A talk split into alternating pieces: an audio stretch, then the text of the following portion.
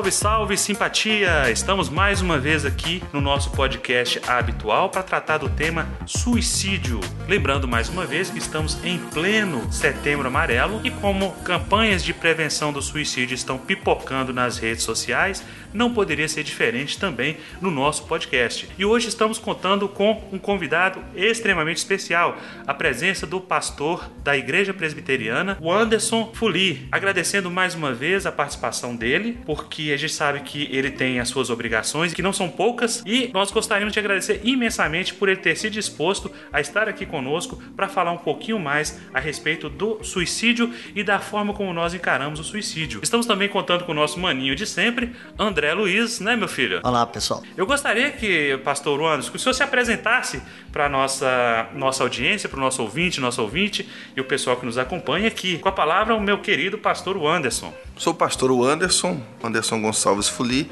da Igreja Presbiteriana de Ipanema. Nós estamos há um ano e sete meses pastoreando a primeira igreja presbiteriana de Ipanema.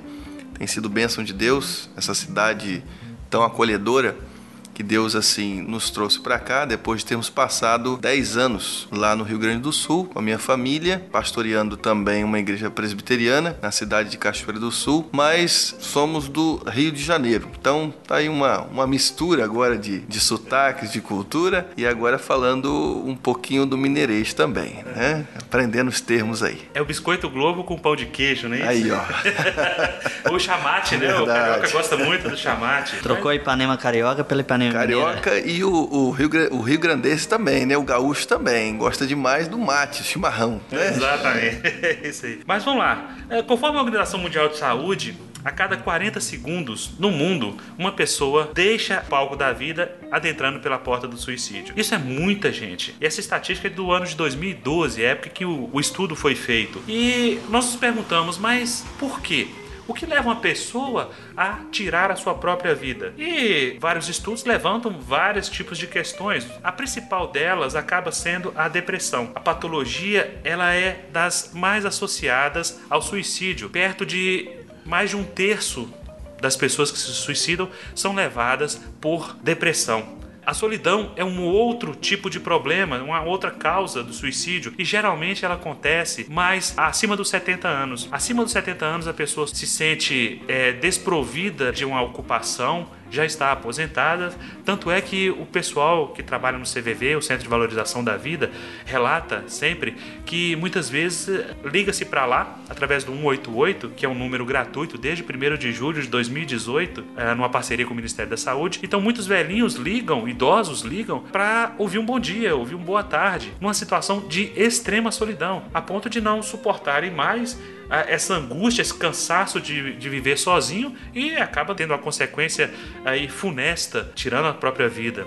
Outro motivo também é o luto, né? as perdas afetivas. Quantos não suportam a perda de um ente querido e acabam também perdendo o chão, o seu único porto seguro e se suicidam? Dificuldades financeiras ou profissionais, uma quebra financeira isso aconteceu muito na, na quebra da bolsa em 1929. As pessoas, os empresários, os que tinham investido altas somas de dinheiro na bolsa de valores, não suportando a vergonha, o problema, a humilhação, acabaram também optando pelo suicídio.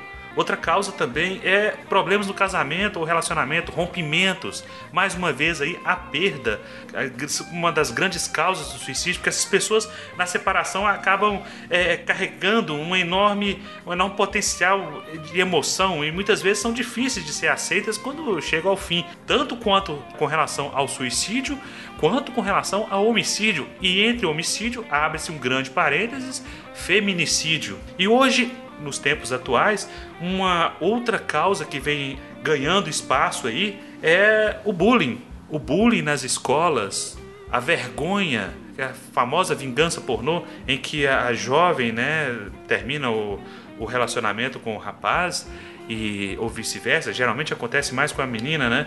Ela se vê é, vítima de um, um, atentado, fotos íntimas sendo vazadas, vídeos e etc., como pelo, pelo namorado ou ficante ou sei lá o que, colocando justamente como um objeto de vingança meramente egoísta.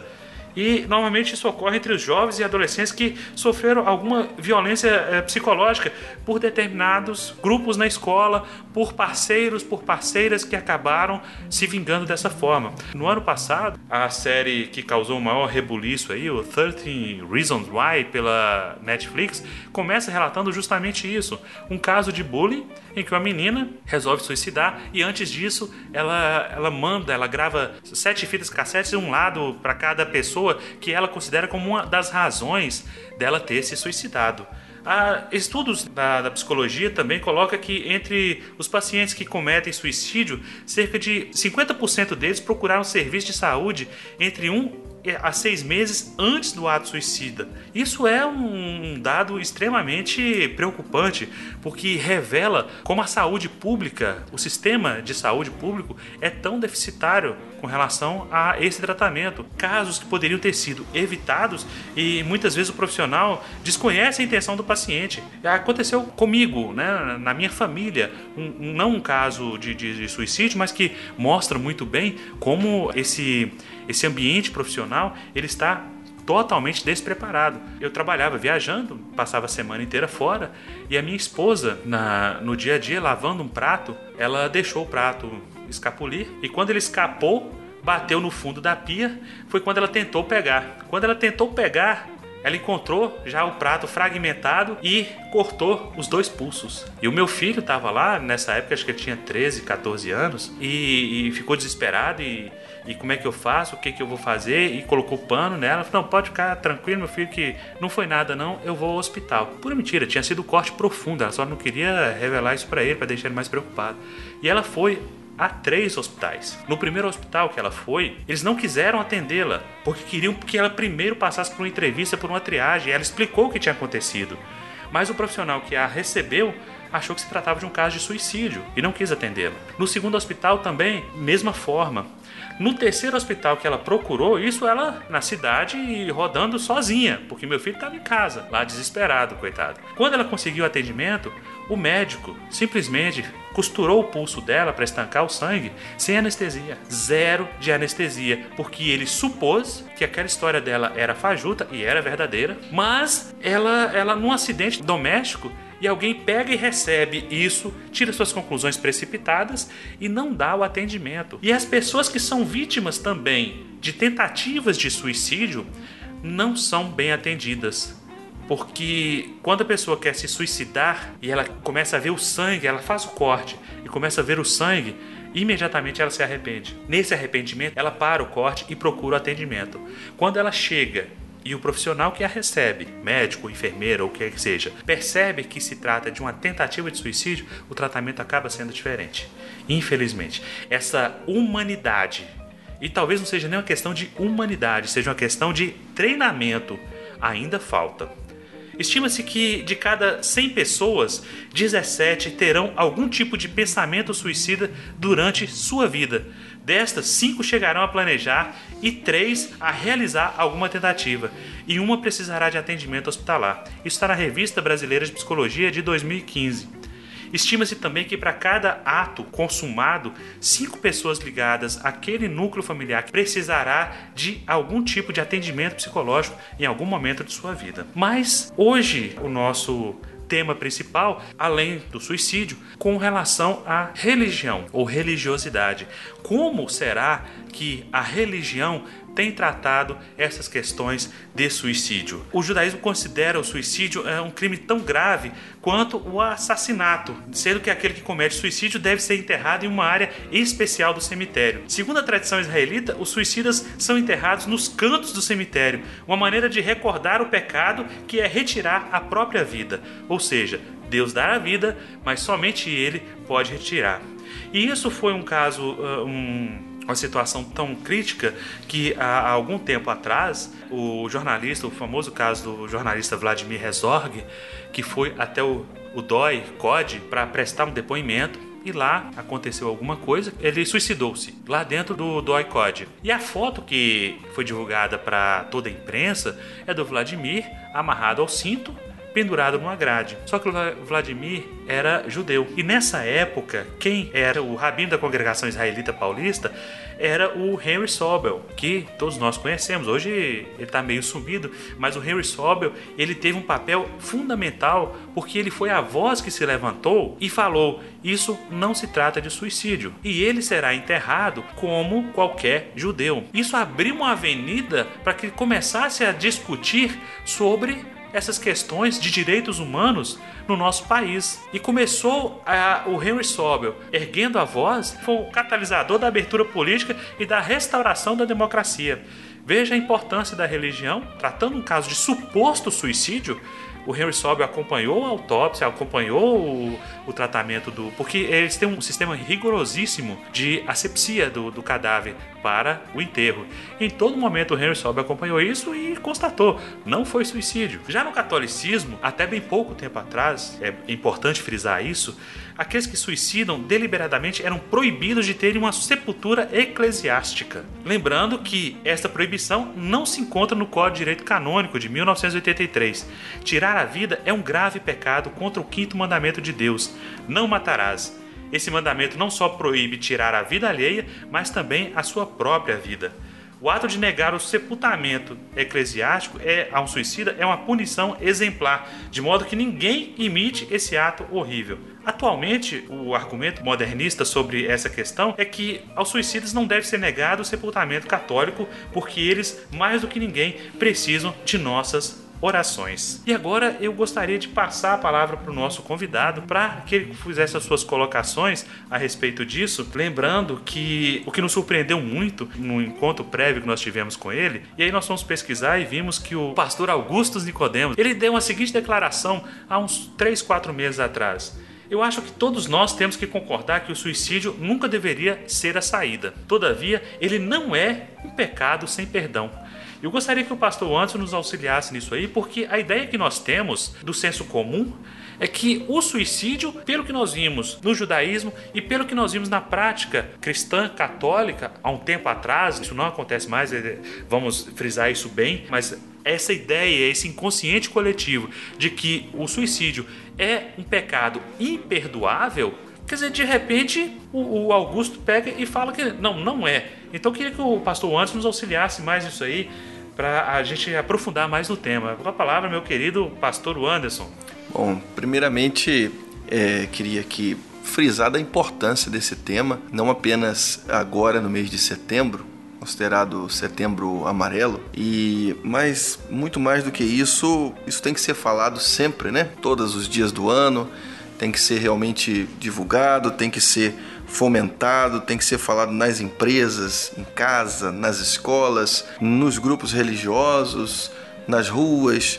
É uma questão de saúde pública também, mas não é só de saúde pública, embora seja também. Acredito que no desenvolver da nossa conversa nós vamos falar sobre isso também, mas é uma grande realidade e que tem crescido. Se a gente pegar, você trouxe aqui, Alan, hoje algumas estatísticas né, mundiais, OMS, 800 mil pessoas por ano se suicidam, é, mas no Brasil isso também é uma realidade. Embora seja em alguns países, por exemplo, europeus, ainda uma realidade maior, mas no Brasil isso tem crescido. Quando a gente pega, por exemplo, dos anos de 2000 para cá, em 2000 nós éramos no Brasil 70 e 174 milhões de habitantes. Hoje nós somos 208 milhões de habitantes no Brasil. Em 2000, quando nós éramos 174 milhões, nós tínhamos um número de suicídio de aproximadamente 6 mil por ano. 6 mil pessoas se suicidando. Hoje nós temos um número que quase dobra, 11 mil e poucas pessoas. Houve um acréscimo muito grande, de cerca de 73%, segundo alguns dados, enquanto que a população cresceu 20%. 20% em 18 anos, a população cresceu, mas o suicídio cresceu mais de 70%. Então é algo realmente alarmante, é algo que precisamos acordar, é algo que precisamos falar. Alguns estados do Brasil que essa média é ainda maior, Roraima, por exemplo, tem crescido muito em Roraima, Piauí também. Rio Grande do Sul que já foi e ainda esbarra no ranking, né, onde a cada mais de 10 pessoas, 10,1 ou 10,4 pessoas no universo de 100 mil habitantes se suicidam. Eu morei no Rio Grande do Sul e vi essa realidade lá de forma assim muito latente. Muitas pessoas, você, ué, cadê o fulano? Morreu. Seria cômico se não fosse trágico. Você, de repente, como atravessou uma faca né, numa das, das artérias, ou uma corda no pescoço, ou um tiro. Conheci pessoas também que tentaram se suicidar, inclusive jovens. Aliás, no Brasil, nós temos uma grande, um grande número de jovens se suicidando. Jovem que está no auge da vida, jovem que tem um grande potencial, jovem entre 15 e 29 anos. Hoje, a segunda maior causa do jovem morrer no Brasil entre 15 e 29 anos é o suicídio.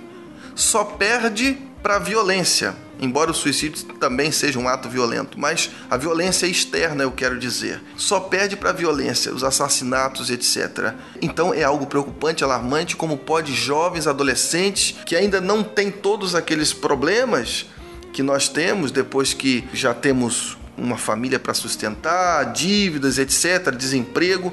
E o jovem, hoje, segunda maior causa, suicídio. Lamentável, triste, mas por outro lado, algo que deve nos fazer acordar, pensar, refletir, trabalhar isso como vocês estão fazendo aqui. Nós precisamos trabalhar isso mais, precisamos falar sobre isso, precisamos apoiar, porque isso é mais grave do que nós pensamos muito mais grave. É, é, essas taxas elas são absurdas e quando você olha o número percentual você se assusta.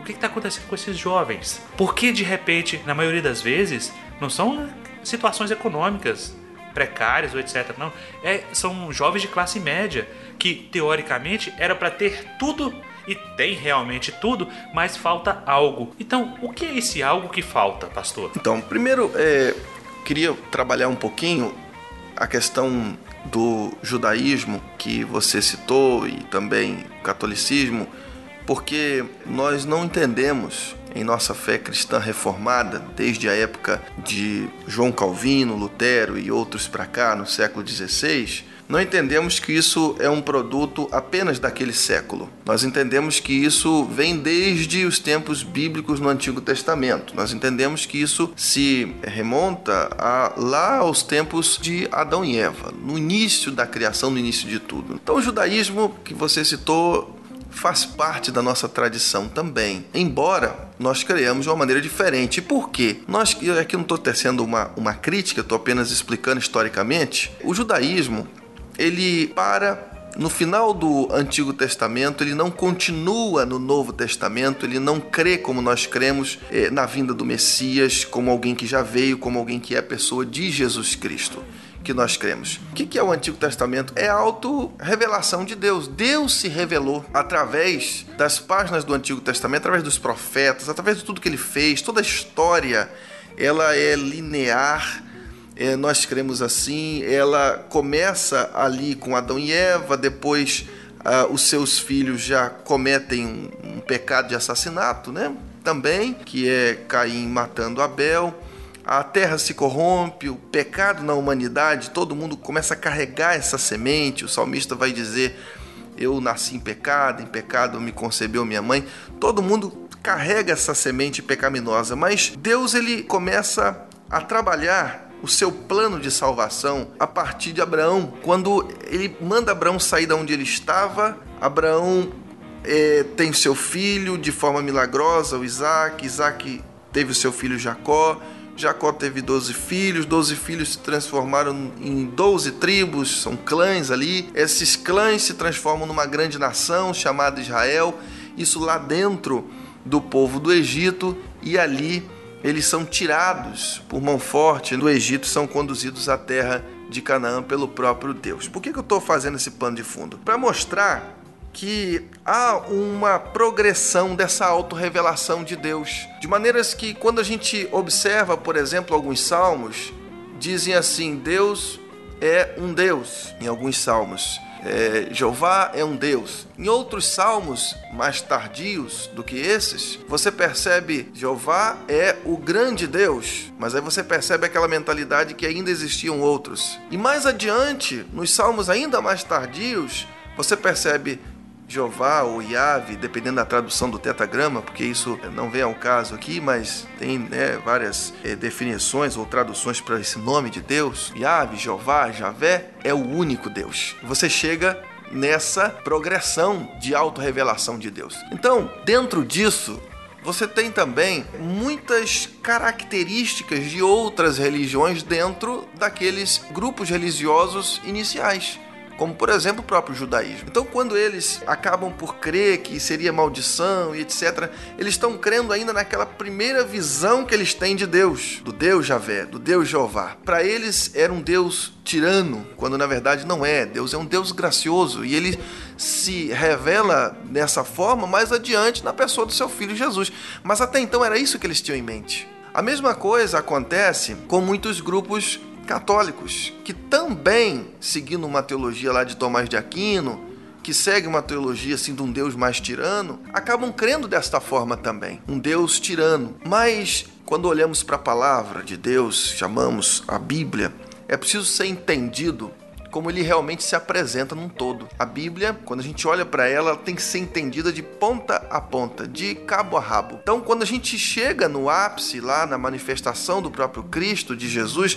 nós entendemos de uma maneira mais clara o que esse Deus pensa sobre nós, o que ele, na verdade, exige de nós, ou a maneira como nós devemos pensar também. É ali no Novo Testamento que isso se torna mais claro na pessoa de Jesus, e a partir daí nós vemos que, na verdade, salvação vai muito mais além do que cometer ou não cometer um ato pecaminoso. Esse Deus que se revela de uma maneira mais grandiosa no Novo Testamento nos mostra isso. Salvação vai além, vai muito além do que pecar ou deixar de pecar. Salvação é um ato gracioso de Deus e independe dos nossos erros e pecados. Senão não seria graça. Graça é um favor imerecido. Deus na sua palavra diz que fez isso no homem, salvou gratuitamente. Então é preciso que a gente entenda isso para responder a essa pergunta: por que, que alguns creem que é um pecado imperdoável e nós não, não cremos dessa forma biblicamente? Deus, em Sua palavra, nos mostra que o suicídio é como outros pecados. É um pecado? É um pecado. Afinal de contas, você citou muito bem em Êxodo, nos Dez Mandamentos, no Decálogo, diz: Não matarás. Quinto mandamento. Esse, para nós protestantes, é o sexto mandamento. É, é uma, uma confusãozinha nesse sentido, porque os católicos eles juntam o primeiro e o segundo e dividem o que nós chamamos de décimo em dois. Há razões teológicas para isso. Nós cremos da maneira como os judeus é, criam nessa parte, porque porque a Bíblia diz que aos judeus foram confiados oráculos de Deus, etc. Então nós cremos dessa forma. São dez mandamentos como eles falaram ali que era de fato. Então, para nós, esse sexto mandamento é, é na verdade também é, quebrado quando há um ato suicida, porque ali há uma morte, uma, uma, um tirar a vida que Deus não projetou, que Deus, que é o dono da vida, e aí está o fundo teológico do porquê ser pecado, Deus, que é o dono da vida, disse em Sua palavra palavra que não deveríamos tirar a vida de ninguém. Ele é o autor da vida, ele dá. Você já imaginou? Milhões de espermatozoides. Um vence aquela briga na hora da concepção. E ali Deus projetou. Deus ali dá uma alma também e aquela alma né, vem ao mundo etc. vive porque Deus permite. Ali, aliás, a Bíblia diz que Deus dá respiração. Atos diz isso. Deus é o que dá vida, respiração e tudo mais. É assim a expressão lá de Atos 17. Então, se Deus é aquele que dá a vida e a respiração e tudo mais, Deus é aquele que formou no vento, como o Salmo 139 fala, a substância informe, e ali ele já contabilizou todos os dias da nossa vida e etc. Como que eu posso simplesmente chegar e colocar? Que direito eu tenho de colocar uma arma no, na minha cabeça, uma corda no meu pescoço ou cortar meus pulsos? Primeiro é preciso que se esclareça: suicídio é pecado. Biblicamente falando, nisso há uma concordância entre as religiões judaico, católica, protestante suicídio é um pecado, porque na verdade configura um assassinato, né? Onde na verdade a vítima e o agressor são a mesma pessoa. É um assassinato. E isso, inclusive, é previsto no Código penal nosso a respeito do suicídio. Quem comete suicídio, a provável pena, ela nem sequer existe no artigo 122. Agora, se você auxilia, incita ou promove qualquer tipo de suicídio, aí não. Aí você é julgado e, e visto que você tem culpa, aí sim a responsabilidade da lei cai sobre aquele que participou, incitou ou auxiliou ao suicídio, mas jamais ao suicida. Então, quer dizer, a lei humana já prevê isso e a lei divina não preveria, essa talvez seja a grande coerência, o grande choque. Há um ensinamento judeu que eu, eu admiro muito, que ele diz o seguinte: Deus é justiça e misericórdia. Por que justiça e misericórdia?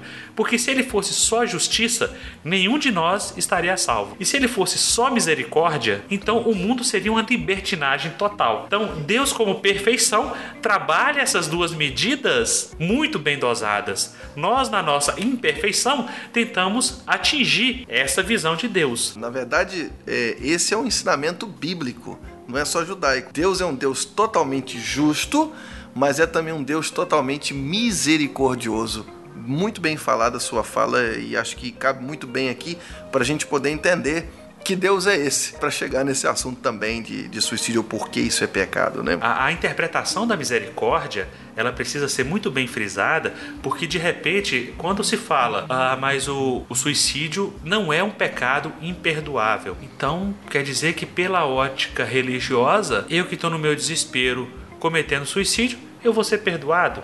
Então, eu vou me suicidar. Não é bem assim, porque as pessoas gostam muito de distorcer as coisas. No seu martírio, na sua dor, na sua angústia, e nós precisamos ter muito cuidado com isso nessa fala, porque daí a pouco a pessoa interpreta da forma distorcida como ela quer, e não, o pessoal falou lá que é, é um pecado perdoável, então vou me suicidar que tá tudo beleza. Não é assim. O direito à vida, como o pastor Anderson colocou muito bem, que acontece desde a concepção, é um grande milagre. É um grande milagre, de uma forma complexa como é o homem, já é um grande milagre numa simples semente.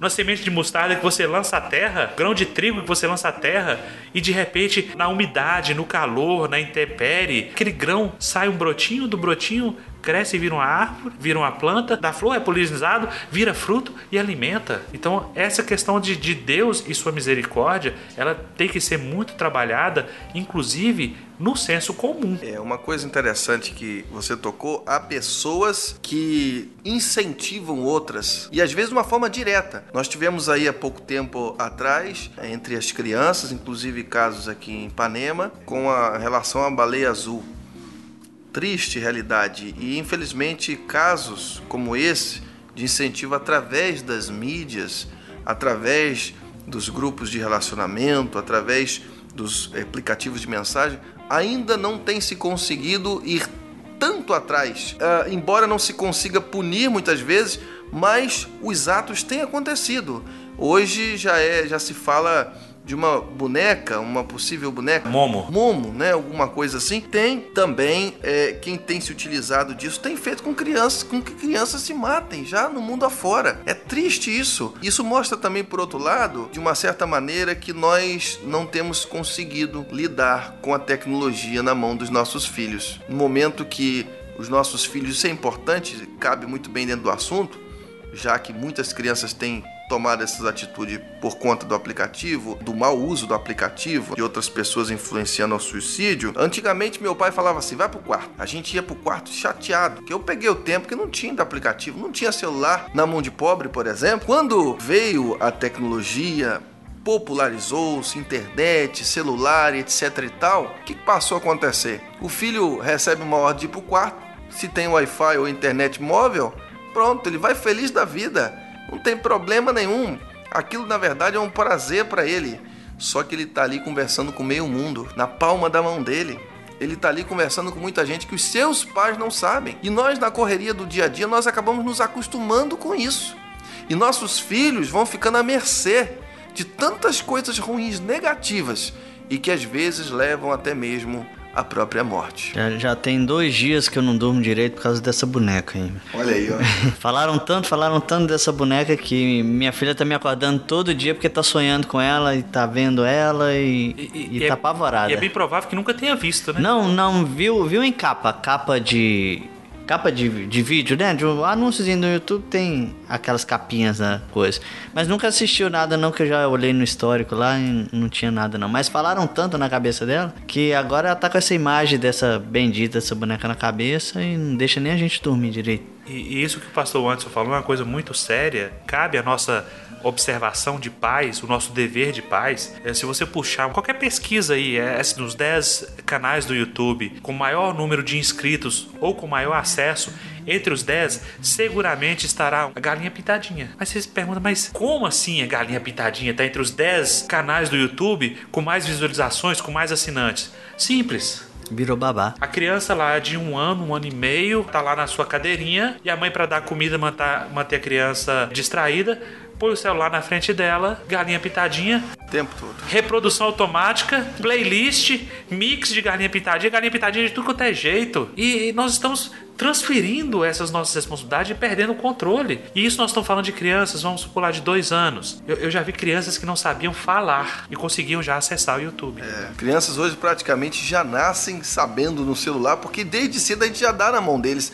para talvez se livrar um pouquinho da criança, para tal, talvez fazer alguma coisa enquanto elas assistem. Isso tem sido muito comum, a gente tem percebido isso. Nós estamos robotizando, desumanizando e robotizando a educação dos nossos filhos. Essa é a verdade entregando ferramentas para eles tecnológicas, onde na verdade é um subterfúgio para a gente escapar um pouco dos nossos compromissos com a criança. Mas voltando aqui ao assunto da questão do pecado, é, o pecado do suicídio, como você colocou, ele tem que ser visto como outros pecados também. Embora a gente não consiga tratar alguém que se suicidou, uma vez que morreu, a gente não tem como tratar da pessoa, mas diante de Deus ele é também um pecado como os demais pecados. A Bíblia, que é a palavra de Deus, diz que o único pecado não perdoado por Deus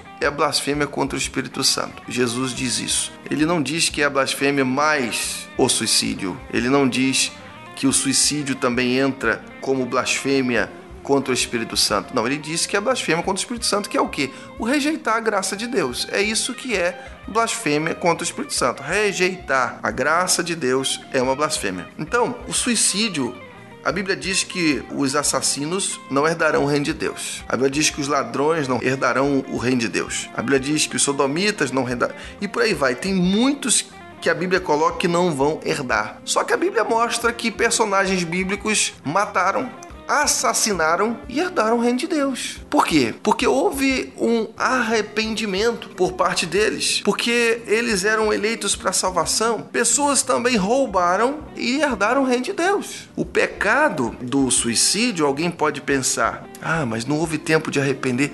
Quem pode dizer isso? Você nos trouxe um dado aqui muito importante, Alan, onde você disse que as pessoas se arrependem quando vem o sangue. Aliás, Há estudos que comprovam isso, que as pessoas se arrependem quando estão mutiladas por alguma razão. Houve um caso em São Paulo de um, um adolescente que ele tomou é, um, um líquido destrutivo, um líquido que se usa uh, nas plantações, agrotóxicos, e aquilo causou nele uma, uma fibrose no pulmão e não tinha jeito, humanamente falando, e aquilo foi piorando até que a pessoa venha a falecer, a morrer. Quem toma essa atitude, né, com esse líquido, venha morrer de sufocamento. É uma situação que é irreversível ali. Mas durante alguns dias, antes dele morrer, ele só chorava e dizia: Por que, que eu fiz isso? Eu não quero, porque eu não quero morrer. E essa era a expressão dele: Eu não quero morrer. Bom, mas ele tomou para morrer. Então a verdade é que muitas pessoas se arrependem, embora possa em alguns casos ser por frações de segundos, talvez alguém que quando se jogou no momento que estava caindo, em fração de segundos se arrependeu, talvez alguém que começou a se cortar e viu sangue, como você citou aí, talvez uma outra pessoa que deu um tiro mas naquele momento do tiro, quando começou a sentir a dor em fração de segundo, porque o nosso pensamento é em centésimo de segundo, milésimo de segundo, enfim, há um arrependimento também. Não se pode descartar isso, essa possibilidade. Então, é um pecado, é um pecado, mas há possibilidade sim de aquela pessoa que cometeu aquele ato estar é, salva até mesmo. Nós não podemos desconsiderar isso. Não podemos simplesmente dizer que aquela pessoa não é salva. Até porque muitas vezes Jesus compara alguns atos com pensamentos. Por exemplo, o ato do adultério. O adultério, Jesus diz que não é só a gente se deitar, nós que somos homens, com a mulher na cama que não seja nossa. O adultério é também quando a gente pensa no coração, coração na Bíblia é o que equivale à mente, né? Quando a gente pensa no nosso coração, deseja uma mulher que não é nossa, ali já adulteramos. Jesus fala também da, do, do, do, ofender o próximo, equivalendo ao pecado de um assassinato. Então, o que, eu quero dizer com, com essas palavras? Que na verdade, alguém pode estar pensando em suicídio, alguém pode em alguns momentos parar de pensar, mas volta o pensamento por alguma razão. Pode ser uma razão biológica, os psicólogos, os psiquiatras falam muito da serotonina. Quando há ausência, quanto menos serotonina há é, é, na mente, no cérebro, mais o desejo suicida, segundo algumas pesquisas biológicas. Pode ser alguma razão psicológica, pode ser alguma, algum problema externo e aquilo afetou a alma da pessoa Aliás, muito do que vem na mente vem primeiro na alma. Às vezes as pessoas querem tratar da mente pensando que o problema é só mental, quando na verdade é espiritual. Há uma diferença muito grande. Aliás, a própria ciência ela ainda não se localizou muito bem com relação a isso. Né? Porque quando você fala em mente, você pensa o seguinte: a, a depressão. A depressão é um desequilíbrio dos, dos, neurotransmissores, das substâncias que estão no cérebro. Mas o nosso, a nossa mente não é o nosso cérebro. Achar que a consciência está no cérebro é a mesma coisa de achar que o sentimento está no coração, no órgão coração. A mente também não é o cérebro. O cérebro é aquele filtro que faz realizar todas as, a, as nossas ações. Mas a alma, a sede da consciência, é que realmente sente esse impacto. Então, quando o senhor fala que a alma sente antes mesmo do nosso corpo, é a ciência não concorda com isso de forma alguma. E talvez aí seja o nosso maior erro de tratar um caso como depressão em que você vê simplesmente os efeitos, porque a ciência ela era muito boa para dizer como as coisas acontecem. Como surgiu o universo? Ah, foi assim, uma grande explosão, matéria que estava muito concentrada. Como surge a depressão? Ah, é um desequilíbrio dos neurotransmissores. Mas por que os neurotransmissores se desequilibram? Exatamente. Pode existir uma razão por trás e que pode estar ligada à própria alma, o interior. Aliás, é por isso que a Bíblia é perfeita quando a palavra de Deus fala lá em Provérbios 4, 23 sobre tudo que se deve guardar. Guarda o teu coração, porque dele procedem as fontes de vida. Ou seja, dali saem as coisas. Coração, é claro, volto a dizer, né? É, são é, é, a parte interior do ser humano, biblicamente falando. É o sentimento, né? Vamos dizer assim. É, a sede do sentimento, não, não o órgão que bombeia o sangue para o nosso é corpo. É preciso né? que a gente lembre disso sempre. Mas é preciso guardar porque é dali que saem, é a fonte das coisas. Então, às vezes, essa fonte vem estourar ou vem se manifestar na mente. E a gente observa quando alguém começa a dar sinais porque a mente dele começou a pensar daquela forma, tendências suicidas e etc. Então a gente logo acha, muita gente acha que tem a ver só com a mente, mas não, às vezes é muito mais profundo. Tem a ver com a alma. Só se manifestou na mente. É igual, por exemplo, assim, alguém começa a chorar constantemente. Aí a gente pensa, fulano tá com problema emocional. Não, aquilo não é um problema. Aquilo é, na verdade, um, um, diagnóstico, é um, é um sintoma. O choro não é o problema. O problema não tá em chorar demais. O problema tá no, no que está fazendo ele chorar. O, o choro é uma consequência de algo que é Exatamente. é anterior a isso. E é até bom para nós percebermos que a pessoa está realmente com problemas. É como, por exemplo, alguém que está com febre. O problema não é a febre, o problema é uma doença que está por trás da febre, geralmente uma infecção que gera a febre. E às vezes alguém vai lá, fulano está com febre. Claro que o primeiro pensamento é o que? Dá uma medicação para baixar a febre, porque a febre também pode ser um problema. Se ela aumentar demais, ela pode trazer outros problemas. E aí dá um remédio para febre e não se preocupa em saber por que que fulano teve febre. Talvez uma infecção que esteja se agravando e ele não foi para o hospital. No outro dia vai ficar pior ainda. A mesma coisa, às vezes, algumas pessoas querem tratar dos suicidas ou os potenciais suicidas dando apenas um remédio para a febre, para baixar a febre. Vai cortar a febre? Vai, mas amanhã vai voltar. Nós vemos isso em alguns personagens bíblicos, inclusive. Quando a gente olha, por exemplo, para Elias, Elias, ele entra na maior depressão. Ele entra na depressão quando sabe que Jezabel, a rainha, e o Acabe, que eram terríveis, eram tiranos, estavam atrás dele para matá-lo. Ele entra numa depressão profunda, onde na verdade, ele não tinha problemas psicológicos. Alguém poderia atestá-lo hoje como alguém que estava com um problema chamado psicológico, hoje a depressão. Mas o que estava por trás daquilo? Biblicamente falando, Deus nos mostra como ele tratou. Naquele caso em específico, era uma falta de confiança em Deus, no Deus que havia permitido que ele passasse por aquela situação e anteriormente a isso ele vence 450 profetas de Baal. Agora, ali naquele momento, Deus também não iria livrá-lo? Se foi o próprio Deus que permitiu que ele vencesse aqueles profetas de Baal? Certamente que sim. Tanto é que Deus não chega fazendo um cafuné nele. Deus fala para ele: levanta, come essa comida. O anjo vem traz, ele come a comida e com aquela força da comida caminha 40 dias. Então, o que a gente observa com isso? Houve um tratar de Deus ali. O problema dele era um problema da alma, um problema dele com Deus. Há outros casos, por exemplo, como de Jonas. Que dizer de Jonas, por exemplo? E geralmente o suicídio ele mexe muito com o ego, né? O ego da pessoa está para baixo quando a pessoa tende a se suicidar.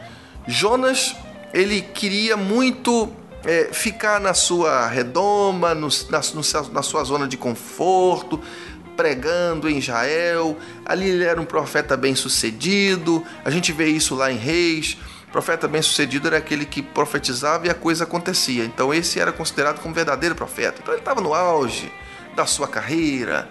Quando de repente Deus fala para ele: agora sai daí, vai pregar lá naquele lugar, lá em Nínive, naquele lugar onde existem pessoas que matam os seus compatriotas. É lá que você vai pregar. E ele fala: Não, mas não é possível, não, não vou para lá não e ele vai para Tarsis. E no meio do caminho indo para Tarsis, Deus faz ali, provoca ali um reboliço no mar e todo mundo, os barqueiros ficam assustados, nunca tinham visto alguma coisa daquele tipo, o mar muito agitado, jogam ele no mar, o grande peixe engole Jonas, Jonas ali dentro, vivo, é claro, ele ora a Deus, se arrepende, Deus faz com que o peixe vomita e ele então passa a ir para Nínive, onde ele deveria ter ido antes, para pregar. Só que o texto é muito claro. Ele prega e o... só que ele prega destruição. E prega destruição, prega um caminho de um dia, o que era para ser feito um caminho de três dias. Ele deveria, segundo os estudiosos falam e o próprio texto fala, lá de Jonas, ele prega em um dia. O que alguns vão dizer até que talvez ele tivesse pregado em outra língua que não era dele e não era do povo para que ninguém se convertesse. E faz isso em um dia. Ele queria vazar fora dali, queria sair fora dali. Se desincumbir da tarefa. Exatamente, porque ele não queria estar ali, não queria que o povo se arrependesse. Não podemos nem sequer condenar Jonas, que muitos de nós faríamos a mesma coisa. Faríamos, Fazendo exatamente. uma coisa que você não está muito afim de fazer, você quer se livrar ali logo daquilo, da dor, do, do, do inconveniente de estar ali para, ó, tchau e cumprir Exatamente. aqui, Senhor. Mas como é que você vai enganar ao Senhor? Exa- É que eu quero chegar. Jonas, o que, que ele faz? Ele prega, o povo se converte, ele fica chateado. Não, não, não, eu não concordo com isso. Eu queria que o povo morresse. Eu vim para pregar destruição. E o povo se converte. E naquele momento, Deus começa a tratar em Jonas. Por que, que Deus fez com que Jonas pregasse destruição ao invés de arrependimento? E o povo se converte em cima da palavra de destruição. Porque Deus queria tratar Jonas. O que eu quero dizer com isso é que às vezes Deus nos coloca em algumas situações que nós não gostaríamos de estar, justamente para nos tratar. Em Só que situações extremas, né? situações extremas. E Jonas, agora o ego dele tá lá embaixo, porque ele prega destruição e o povo converte, ao invés do povo ficar irado, né? E Deus abençoa ali. E Jonas agora pede a morte. Não me dá morte, Senhor, eu não quero isso não.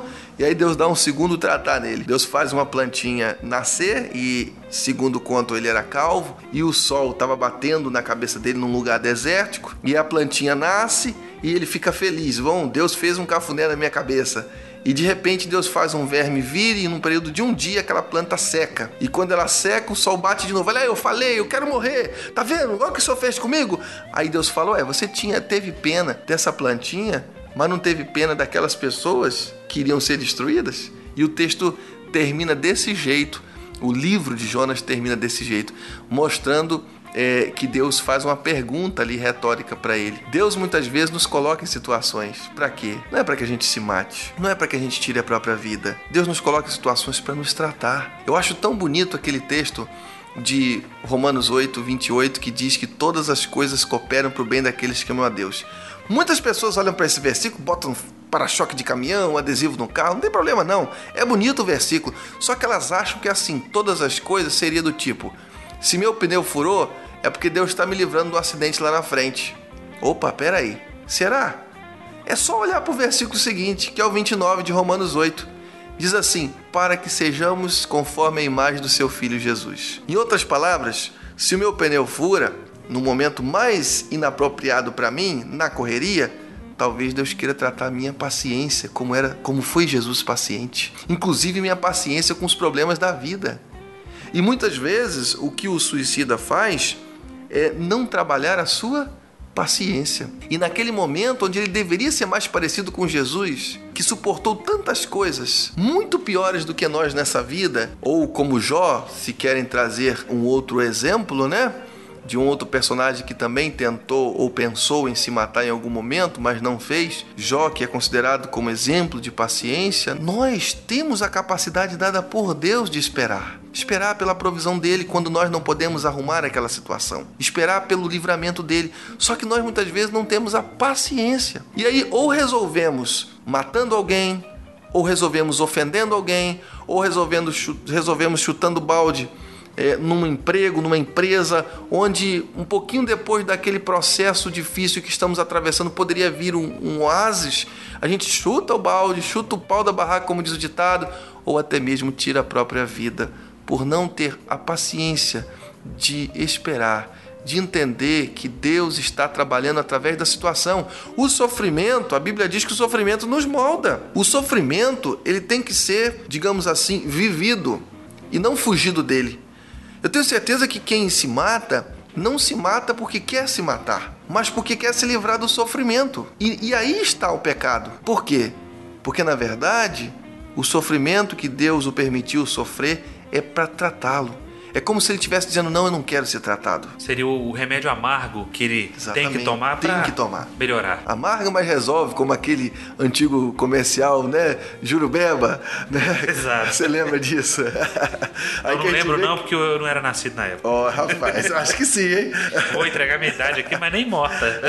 mas o que a gente percebe é que alguns personagens bíblicos eles tiveram esse desejo, ah, eles tiveram o desejo de se matar e nem, nem Deus nunca ratificou, Deus nunca disse assim, tudo bem, beleza, você pode se matar. Não, a única vez que a gente vê uma circunstância assim que nos chama atenção foi no caso de Sansão. Sansão, ele havia pecado, perdeu as forças, etc, para Dalila, né, quando é, permitiu que cortasse o cabelo, a força estava ali pelo voto do nazireado. E quando Sansão está dentro de um templo dos filisteus ali, e ali todo mundo está festejando porque consegue é, é, é, amarrar Sansão. Sansão está amarrado entre duas colunas e ali todo mundo festejando, já tinham vazado os olhos dele e ele já ia morrer, já iam assassiná-lo também. De repente ele pede a Deus força mais uma única vez,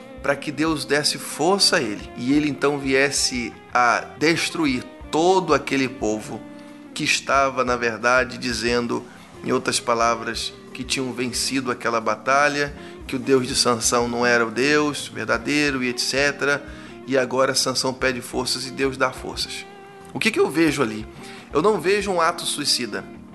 Eu vejo um, um ato de um mártir. Porque quando ele destrói quando ele empurra as colunas e o templo desce e muitas pessoas, milhares de pessoas estavam ali, era um templo muito grande, é, e são destruídas ali, há um livramento do próprio povo de Sansão através daquele ato. Seria o que era chamado, seria chamado na, a, na obra dos sociólogos como suicídio altruísta. É, alguns vão chamar de heróico. Exatamente, Exato, né? exatamente. É, é a Eu- mesma, é a mesma coisa da abelha que pica e, sabe, e sabendo que ela vai perder parte do intestino e que ela vai morrer, mas ela precisa defender a colmeia. Isso. Não é o caso do suicídio de maneira geral. Exatamente. Né? Não é generalizando. Ah, já que é assim, então vou fazer como Exatamente. Sansão e vou me suicidar. É, Essa parte que falou- tu falou aí é muito interessante, principalmente a questão da paciência. A gente fala tanto da paciência de Jó. Mas, pastor, e quando eu tenho um irmão, um familiar que passa por um tipo de situação, como a depressão, por exemplo, uma perda financeira,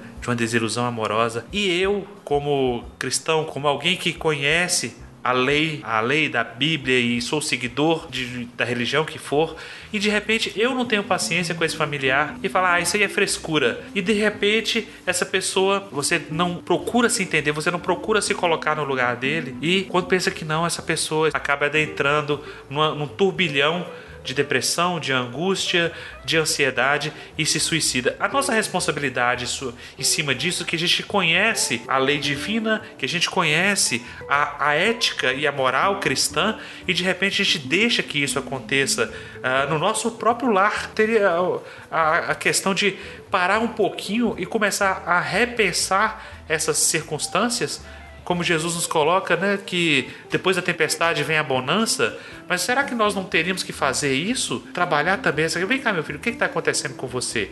Estou percebendo que você está desse jeito, você anda cabisbaixo. Às vezes a pessoa só quer um afago, como o senhor citou muito bem, o afago de Deus lá com o profeta. E esse afago não poderia ser feito por mim, com um ente querido meu, com um amigo, com uma pessoa que está passando por uma, uma situação difícil? Como fica essa nossa responsabilidade, a responsabilidade do cristão, sabendo de tudo isso, desse, dessa relação nossa com Deus, e de repente você ser, às vezes, até indiferente com o sofrimento do outro? Até fazer chacota, como, quantas vezes nós já vimos isso. Ah, de- depressão é falta de uma trouxa de roupa para lavar. Ou o argumento que ele vem diminuindo, mas ainda a gente ouve. Não, isso aí é falta de Deus no coração, principalmente quando acontece o, o sinistro, né? Quando a pessoa chega às vias de fato. É falta de Deus no coração. E você vê aí padres, religiosos, pastores, todos com problema de depressão também. Então, esse argumento não é válido, válido mais, porque se você tem homens aí, tecnicamente, homens de Deus, passando por problemas de ansiedade, de depressão, da natureza humana, e como é que você vai ainda ter coragem de virar e dizer, não, isso é falta de Deus no coração? Primeiramente, a gente precisa pensar o seguinte: é claro que existe uma explicação para isso quando dizem isso, que é o fato de que o ser humano tem um vazio muito grande dentro dele e só pode ser preenchido com Deus. Deus é infinito, assim como o vazio do coração do homem é infinito. A grande questão é como preenchemos esse vazio com Deus. Quando falamos de Deus, às vezes nós queremos pensar ou pensamos de uma maneira muito abstrata, onde na verdade Deus se manifesta através daquilo que ele disse que se manifestaria. Na sua palavra, por exemplo, nós vemos que Deus nos criou a imagem e semelhança dele. Deus é um ser relacional. Deus é Pai, Filho e Espírito Santo. Sendo um ser relacional, se relaciona entre si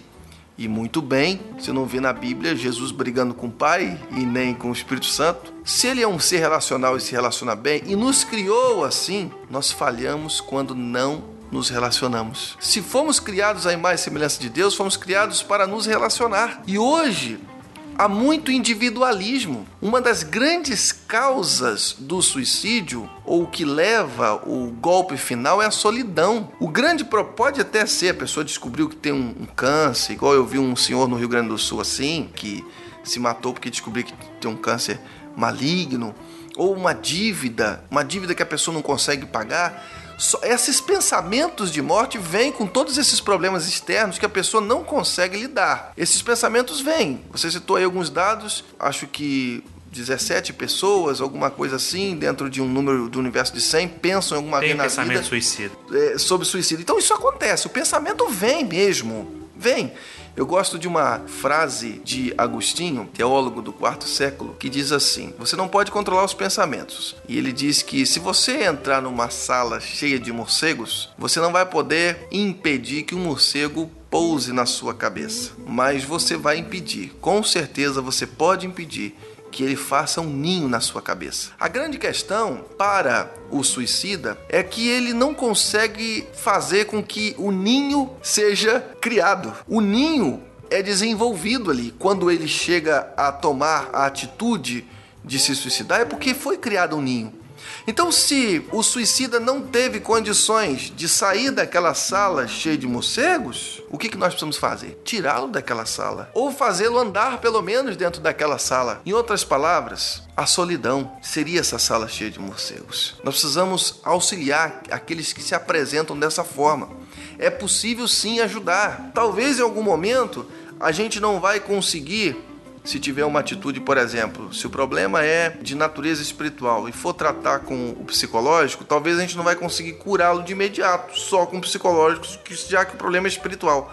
Mas com certeza, um psicólogo vai poder livrá-lo naquele dia da morte. Pode ser instrumento de Deus. A Bíblia nos mostra, em outras palavras, que toda a verdade, Lutero dizia isso, toda a verdade é verdade de Deus. Então, se o psicólogo pode conversar com alguém, alguém pode encaminhar para um psicólogo para resolver aquele problema de imediato, embora possa não ser curado de imediato, se o problema for mais do que psicológico, pelo menos naquele dia foi livre. A semente já foi plantada, né? E a gente pode trabalhar para que, de outras maneiras, se ache a causa daquilo. E tudo que nós falarmos aqui vai sempre redundar em estar junto da pessoa. A pessoa precisa ser ajudada, precisamos dar a mão, o, o, o suicida precisa ver uma mão estendida. Ele não pode ouvir, como você falou aí, que isso é frescura. Aliás, há um dado muito interessante: 75% dos suicidas são homens e 25% mulheres. Ou seja, para cada três homens, uma mulher se suicida. Três homens se suicidam. Então os homens se suicidam três vezes mais do que as mulheres. Em compensação, as mulheres têm mais tentativas de suicídio. O que, que a gente vê com isso? Que, na verdade, quando o homem tenta, geralmente ele é mais eficaz por causa dos métodos. Geralmente, um homem lida mais com a força de uma faca, lida mais com a, a, armas, por exemplo. Geralmente homens têm mais armas do que mulheres. Então, os homens acabam sendo mais eficazes nesse ato de tentar suicidar e conseguir. Nós precisamos entender que quando um homem ou uma mulher começa a ter esses, esses tipos de tentativas, alguém vai dizer assim: ah, porque essa pessoa na verdade não quer se matar, não, porque se quisesse já tinha se matado. Não, uma hora vai chegar se não for tratado, ela vai chegar nesse nível. Uma hora ela vai conseguir. A mulher, por exemplo, ela tenta várias vezes, mas um dia consegue. Ela vai aperfeiçoando seus métodos. Então, se alguém, por exemplo, cortou os pulsos ou coisa desse tipo, vamos estar atentos, vamos estender a mão. É papel do cristão. O amor que Cristo pregou deve ser colocado em prática. Nesse momento, o amor não é sentimento, não. Amor é prática. É prática. A Bíblia diz o seguinte: como é que eu posso amar a Deus que não vejo se eu não amar o irmão que vejo? E diz mais: que se alguém for visto de forma necessitada e o irmão olhar para ele e fazer vista grossa, eu que estou parafraseando, né? Se ele simplesmente virar as costas, ele está cometendo um pecado. Então é pecado se suicidar, mas é pecado não ajudar aquele que está tentando se suicidar também. Aliás, o próprio Agostinho de Hipona fala isso. Todas as vezes que você tem a oportunidade de fazer o bem e você opta por fazer um bem menor, você está praticando o mal. Então a negligência a indiferença talvez seja o grande responsável por essa onda, esse aumento de suicídio. Mas a indiferença, não minha que sou vítima, que estou num caso de depressão, que estou num, numa situação qualquer, dessas que nós falamos, mas a responsabilidade minha de que sou, sou uma pessoa saudável, sou uma pessoa relativamente feliz e vejo alguém do meu lado, o meu irmão, aquele a quem eu deveria visitar aquele a quem eu deveria vestir, aquele a quem eu deveria alimentar, e de repente eu não estou alimentando, não estou fazendo nada disso, eu, eu, vou deixando. Ah, isso aí, deixa ele é assim mesmo, sempre foi assim, e vou deixando para lá. Faz como o fariseu e o levita, que olharam o, aquele homem no meio do caminho e passaram de largo. Né? Muitos passam de largo na questão do suicídio. Pode no Brasil ter muita solidariedade em relação, por exemplo, a alguém que tentaram matar uh, ou alguém que foi espancado. Mas quando se trata da própria pessoa se mutilar ou tentar se matar, como você falou anteriormente, há muito preconceito, né? Ah, não, porque vamos deixar e tal, é porque ele tentou, o problema é dele, etc. Ou então vamos deixar para aprender.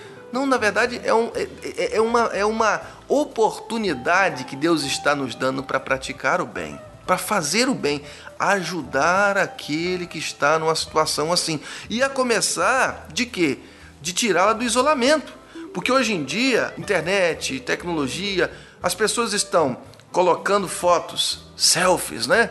De sorrisos na internet, mas acabou de tirar a selfie já estão ali na tristeza. Elas estão colocando é, é, os seus melhores momentos e às vezes nem é tudo aquilo, né? Fazem sorrisos de orelha a orelha e tal, para que os outros vejam, para que elas sejam valorizadas, onde na verdade por dentro é pura solidão. As redes sociais nos aproximam de quem estão mais distante, mas nos afasta de quem está perto e é quem está perto que pode nos ajudar. Nada vai se vai substituir o tete a tete.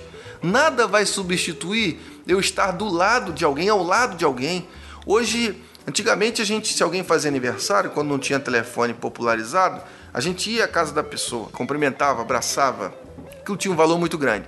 Depois veio o celular popularizado, a gente começou a ligar. E agora com as mensagens de aplicativos, a gente já não liga, a gente só escreve. E a escrita e é, é avisado ainda, né? fria. né? Oi? E é avisado do aniversário ainda, né? A gente, a gente é, nem sabe. É. Facilidade, a gente nem se preocupa, né? E a gente vai e somente escreve aquilo se, chega meio frio para a pessoa.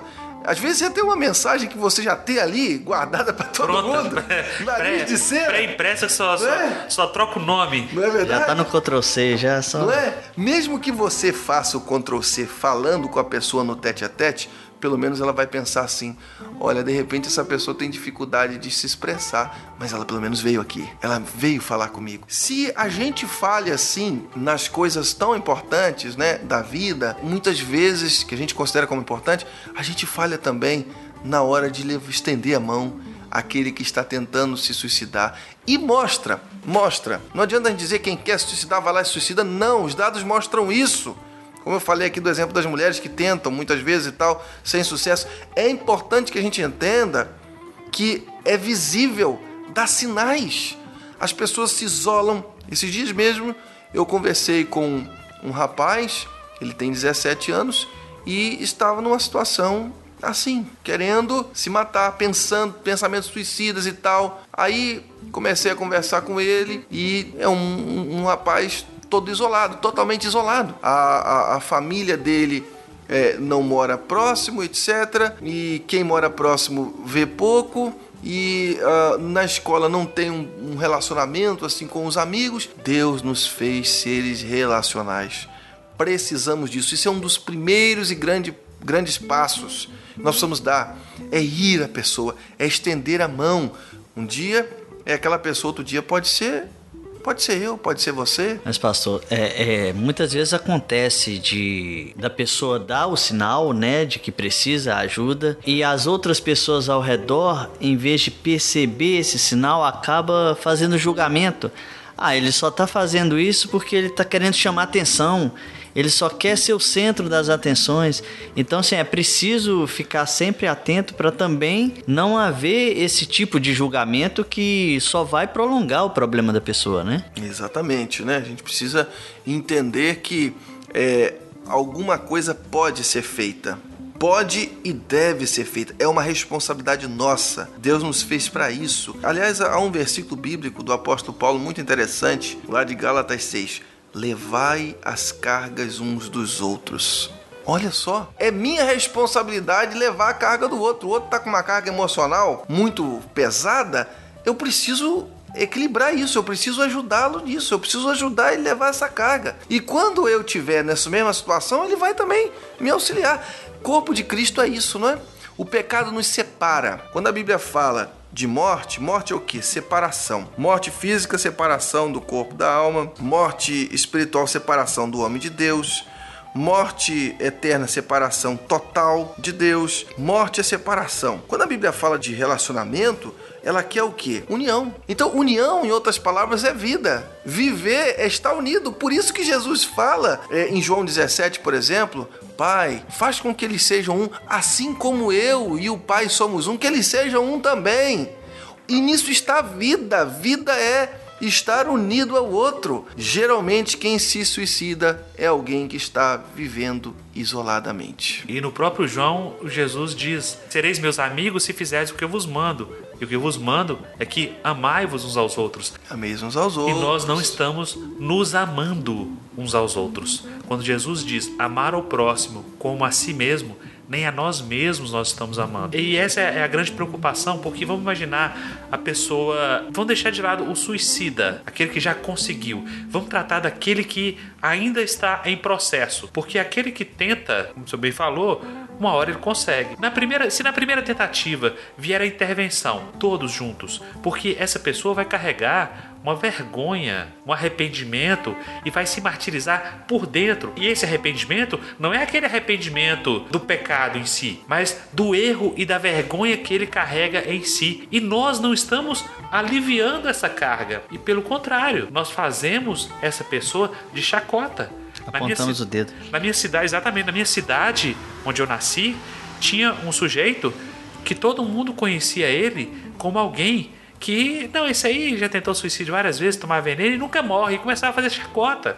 Até que um dia ele conseguiu. E a, a comunidade, ela, ela ainda não se, se atentou para isso, ela não percebeu da responsabilidade que nós temos um com o outro. E na hora de tentar deixar essa carga mais leve, nós estamos fazendo como os fariseus, que o próprio Jesus disse, que nem um dedo nós tivemos coragem de colocar no fardo do outro para deixá-lo mais leve. Estamos aí exigindo tudo do Pai e com o outro mesmo, nós não estamos fazendo a nossa parte de chegar, de conversar, de acolher. Esse Pai de misericórdia que acolhe, nós não estamos acolhendo. Nós queremos ser tratados com misericórdia, mas nós não damos a misericórdia ao outro. É a parábola que Jesus conta do devedor que tinha uma grande quantia e chegou e a- o dia de pagar e o, o rei falou: agora me paga tudo, senão você vai ser encarcerado. Ah, não, não tem dinheiro, tem piedade de mim, tem misericórdia.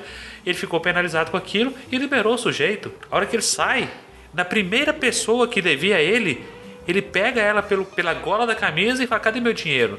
Não, tem misericórdia. E ele devia uma, uma quantidade bem menor, muito menor. Não tem misericórdia de mim, não. Vou lançar você no cárcere e vou vender seus filhos e sua mulher como escravos. O Senhor fica sabendo disso e manda prendê-lo e fazer a mesma coisa com ele. É o critério da justiça. Nós estamos querendo receber, mas nós não estamos dando nada em troca. Absolutamente nada em troca. O Michel Coste, que é um teólogo francês, ele diz o seguinte: se nós queremos ser considerados como filhos de Deus, temos que reconhecer que esse pai tem outros filhos. Esses outros filhos eu não estou tratando com misericórdia.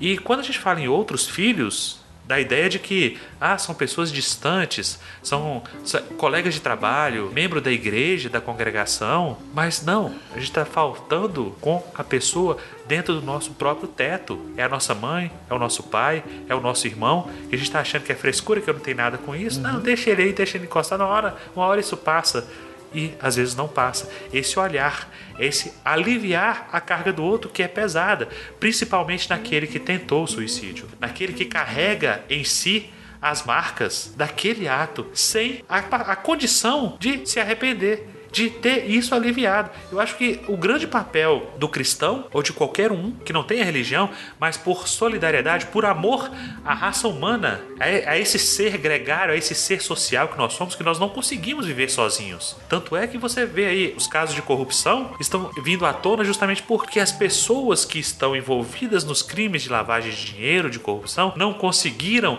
disfarçar, porque o patrimônio começa a crescer e ele quer se mostrar, porque ele quer estar bem relacionado dentro da própria sociedade. E nós estamos deixando isso acontecer. O CVV, que faz um trabalho belíssimo de simplesmente escutar. Tá com problema? Liga para o CVV, número 188. Nós também não poderíamos fazer isso dentro da nossa própria casa, ouvir sem julgar, porque Jesus não julgou a ninguém, nem a mulher adúltera, que estava cheia de motivos para ser julgada. Nem a ela. Onde estão os que te condenaram? Eles foram, Senhor, que a mulher adúltera diz. Mas se eles não te condenaram, eu também não te condeno. Vá e não volte mais a pecar. A segunda chance. Nós não estamos dando a segunda chance. E estamos querendo que todas as chances do mundo sejam dadas a nós. Que aquele probleminha meu pequenininho, aquela pedrinha no meu sapato, seja resolvida com urgência. Quanto o outro tem uma pedra de moinho amarrada ao seu pescoço e nós estamos fazendo de conta que isso não existe. Essa piedade é algo que ainda falta muito no nosso coração. Não sei se é mais ou menos isso dentro das considerações que a gente deve fazer com relação ao pacto religioso ao, ao, sentido de sermos irmãos, porque nós gostamos tanto de falar irmão fulano, irmão fulano, mas a gente não, não, não age como irmão, no sentido é, literal da palavra. Se é para ser irmão, se somos todos filhos do mesmo pai, nós não estamos deixando de agir como irmãos com aquele que está sofrendo do nosso lado, dividindo o mesmo banco da igreja, dividindo a mesma cadeira, sentado aqui do meu lado, e eu fecho os olhos, porque eu estou mais preocupado com a galinha pintadinha do que com o sofrimento do outro. Essa tem sido a nossa realidade. Eu não sei se, se o caminho é esse, pastor. Exatamente, eu creio assim também. Nós precisamos fazer o que Jesus mandou, ensinou que sejamos um corpo, né? E não dá pra gente pensar num corpo onde o braço está desconectado do antebraço, que está desconectado da mão, que está desconectado do dedo, né? sob pena de, se nós fizermos isso, desconectar os nossos dedos e mão e braço, uns, uns dos outros membros, eles vão fazer o quê? Vão morrer. O, o, os dedos, eles só estão se movimentando porque eles estão ligados à mão. Se desconectar, se cortar, deixa três dias num canto, ele vai apodrecer. É o que vai acontecer com o dedo. Do mesmo jeito somos nós. Porque a ideia do corpo de Cristo, igreja, tá junto e tal, porque nós precisamos estar tá junto. Deus nos fez para isso. Tá junto louvando, tá junto cantando, tá junto glorificando a Deus, porque o homem foi criado para isso, para glorificar a Deus. Nós precisamos estar tá junto, vendo que o outro é, é, precisa, a necessidade do outro, perguntando sobre a necessidade do outro, ajudando o outro. Precisamos estar tá junto. Às vezes uma palavra que a gente dá, um bom dia para algumas pessoas, um bom dia bem dado, como eu digo, um bom dia, realmente com entusiasmo. De coração. De coração, olhando nos olhos. Isso já representa na vida daquela pessoa muita coisa. Eu conheço um, um senhor que toda vez que eu passo por ele, ele faz questão. Eu posso estar de carro, mas se eu parei o carro rapidamente, ele sai da onde ele estiver ali e vem até mim me cumprimentar e pede a bênção e tal. E aquilo para ele é importante. Um senhor que já foi, inclusive, usuário de drogas, já teve no submundo e ele não fala isso é, assim com, com, com, com, com tristeza. Hoje ele fala com alegria porque ele foi transformado. Então ele conta isso sem problema nenhum, o que ele já passou, para que outros não passem.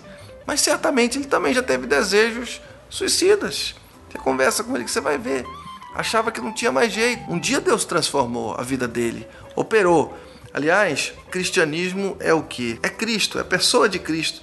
Às vezes a gente acha que cristianismo é uma religião, é alguma filosofia de vida. Não, é uma pessoa que age, que transforma, que está viva. Essa pessoa morreu e ressuscitou para quê? Para nos dar salvação. E essa salvação não é só lá no céu, não é só depois que morre, é aqui na terra. Salvação às vezes de nós mesmos salvação dos nossos próprios erros, salvação dos nossos pecados. Cristo deu a vida dele para que nós hoje não precisássemos tirar a nossa própria vida, para que nós hoje tivéssemos condições de levar as nossas cargas e as cargas dos outros também, porque ele levou a nossa carga maior, que foi a condenação. Então, é importante que é, se frise isso também, que se fale isso, e é, é importante que o ser humano esteja junto, que estenda a mão, que olhe a necessidade do outro, que haja como Jesus agiu. É importante que possa se dizer que quando às vezes ninguém está, ninguém está do seu lado, ali há um Deus poderoso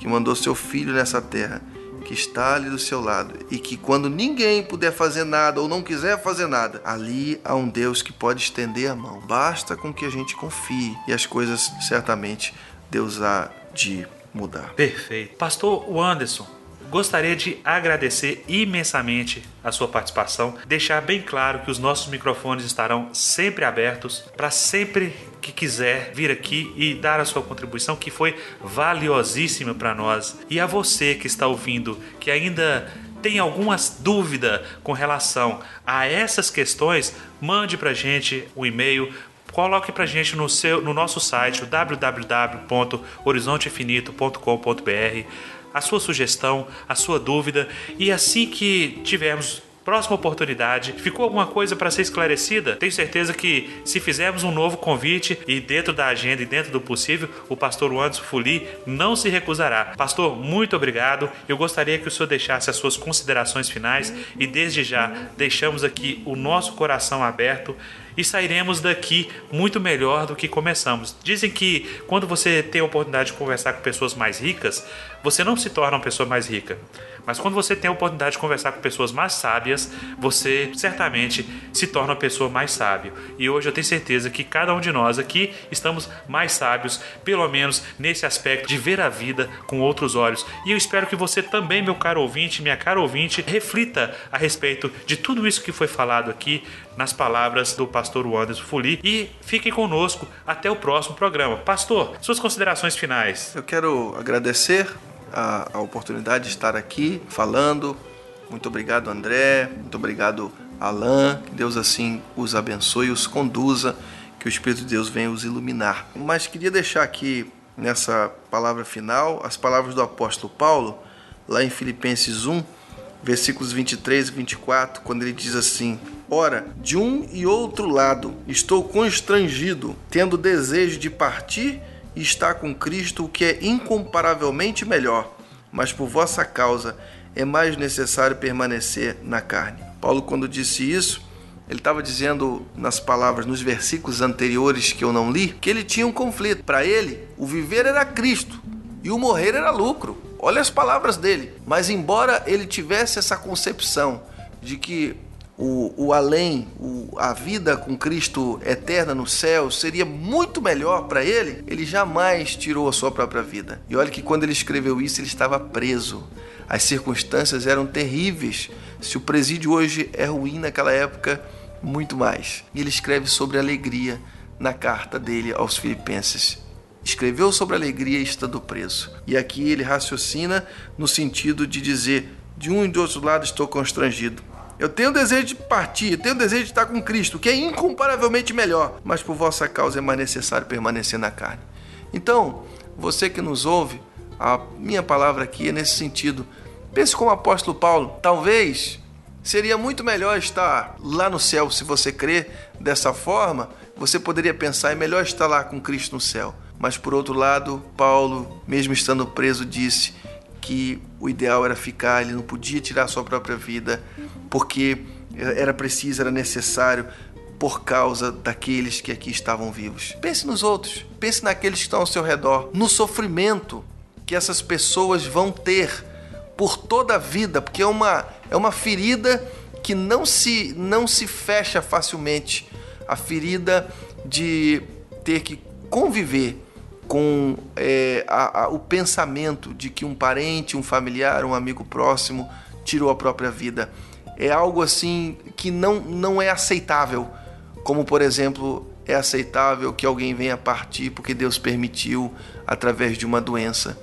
Então você que talvez tenha tendências ao suicídio, pense nos outros. Amar é isso, é pensar nos outros, como Jesus fez por nós. Que Deus o abençoe Estamos sempre aí à disposição, não só aqui no programa Horizonte Infinito, mas também na vida daqueles que assim quiserem nos procurar. Que assim seja, pastor. Que a paz esteja contigo, que a paz o acompanhe sempre e que, citando também Paulo, combatamos o bom combate, o combate da vida. Até a próxima, meus caros amigos. Fiquem em paz.